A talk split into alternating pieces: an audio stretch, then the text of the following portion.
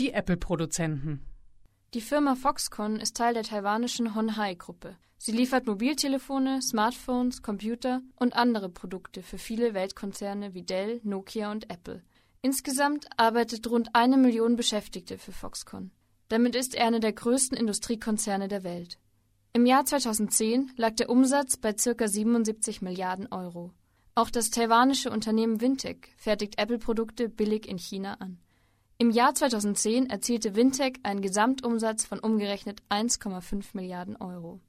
Die Ereignisse 2009 137 Arbeiter werden in der Wintec-Fabrikanlage vergiftet.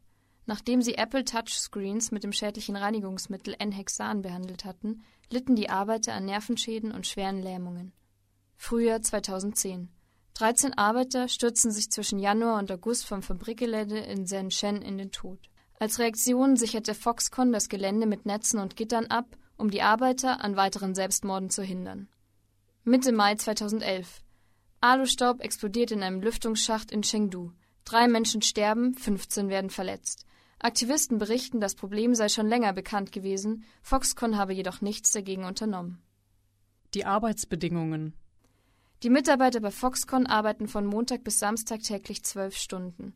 Durchschnittlich machen die Arbeiter 80 Überstunden pro Monat.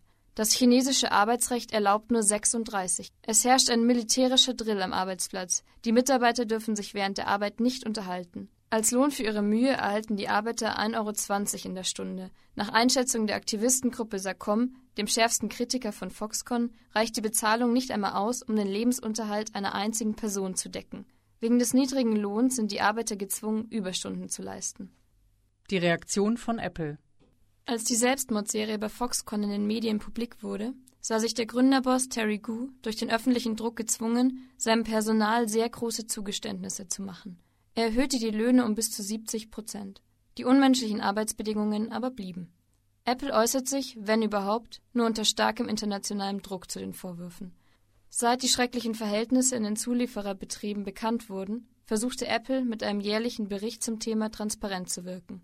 Statt selbst für die Geschehnisse einzustehen, begnügt sich die Firma jedoch damit, die Konzerne abzumahnen. Amnesty International fordert Apple dazu auf, Verantwortung für die Arbeitsverhältnisse zu übernehmen, unter denen chinesische Arbeiter auf unwürdige Weise Luxusprodukte für den Westen produzieren